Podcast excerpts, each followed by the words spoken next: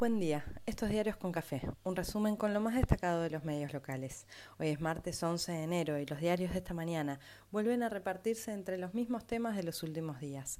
La dura negociación con el FMI, la pandemia que agota y el calor que ahoga, con un poco de espionaje, crisis judicial y rosca política, porque el elenco estable de la realidad argentina no se toma descanso ni nos da tregua.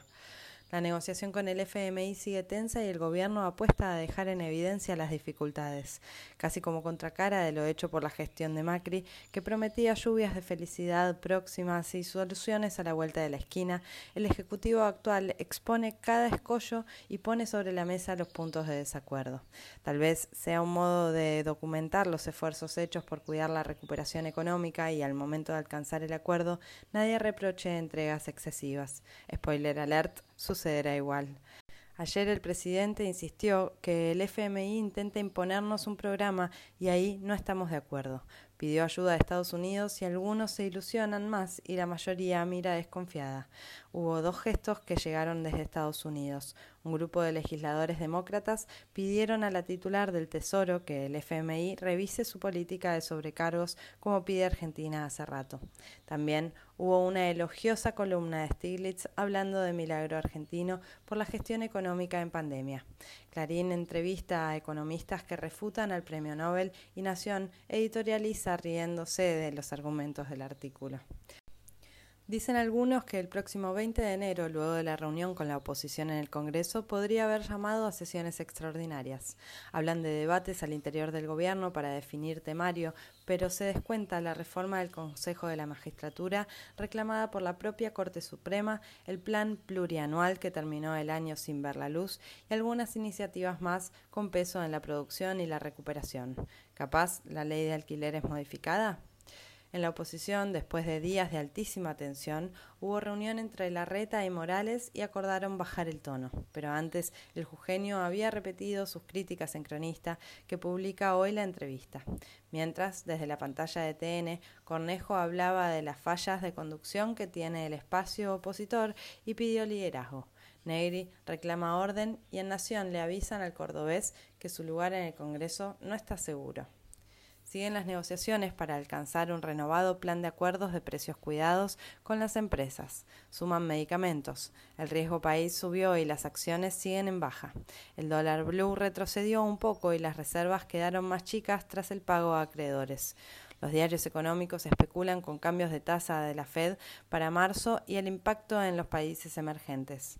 Galuccio celebra que su petrolera Vista alcanzó su récord histórico de producción en diciembre. BAE destaca que el salario registrado se recuperó por primera vez desde 2017. Diario AR cuenta que Madanes Quintanilla ordenó su herencia con offshore. Qué adorable. Y Cronista lamenta que tantos empresarios se muden a Uruguay por los impuestos y les deja tips a quienes aún no se decidieron mientras la pandemia sigue sin dar mucha tregua respecto a los contagios. Ayer se confirmaron 88.352 nuevos casos y 51 fallecidos. Bisotti reconoció que analizan levantar el aislamiento por contacto estrecho de COVID para quienes tengan esquema completo de vacunación y cumplan actividades esenciales. Definen criterios para la inminente venta de los autotest en las farmacias. Biden ordenó a las aseguradoras cubrir ocho test caseros gratis al mes por persona. Ya se puede oír el grito de las prestadoras locales si se exigiera lo mismo acá. Pfizer anunció que en marzo tendrá lista una vacuna contra Omicron. Santa Fe saca de la calle a los policías no vacunados y les retira el arma reglamentaria. En Entre Ríos entra en tensión la ocupación de camas y en la ciudad Quirós afirma que las tres dosis de las vacunas son necesarias y es probable que den una inmunidad por al menos un año. Por su parte, Aerolíneas Argentinas informó que tiene 1.200 empleados aislados y tuvo que cancelar seis vuelos. Casi como contracara, el ministro de Educación confirmó que el 2 de marzo la totalidad de estudiantes del país estará en las aulas. Detalló la campaña que se está haciendo para ampliar al máximo la vacunación en los más chicos y confió que no se necesite pase sanitario para retomar el ciclo lectivo. Quedan dos meses para vacunar a todos y todas. El Senado de la provincia avanza hoy con el aval para allanar el despacho del senador de Juntos, Juan Pablo Alan, presente en la mesa del video de la Gestapo antisindical. Mientras siguen juntando elementos contra Contegrán, pero el bloque de en la legislatura no dará los votos. No asombra mucho que liberales y macrismo se hagan favores necesarios de acá hasta que les convenga. El presidente, en entrevista con la AM750, que es tapa de página hoy, también habló de la justicia y reiteró que funciona mal. El viceministro Mena estuvo a favor de la movilización que se organiza para el primero de febrero contra el actual deterioro de la Corte Suprema. La oposición manifestó su rechazo a la marcha. ¿En serio? No creo que los asistentes los esperaran tampoco. Recién la reta se espantó por el avance del gobierno sobre la Corte. El hijo de Rosati dio positivo en un control de alcoholemia en Santa Fe. No tiene que ver, pero al final siempre todo tiene que ver con todo. Al joven no le retuvieron el auto y los fanáticos de toda indignación deben estar durmiendo porque aún no se manifestaron.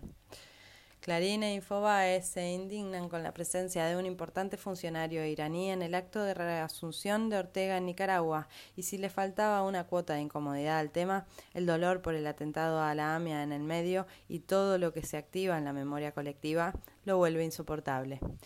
Es de esperar en continuado las imágenes de Maduro, Díaz Canel y Ortega abrazando al reclamado por la justicia argentina. Empieza Clarín con su tapa. Desde hoy comienza la ola de calor con fuerza en la ciudad y Gran Buenos Aires. Le pedimos a Edesur y Edenor que estén a la altura de la demanda.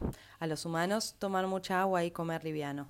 El gobierno se anticipa y coordina asistencia en zonas que pueden afectarse.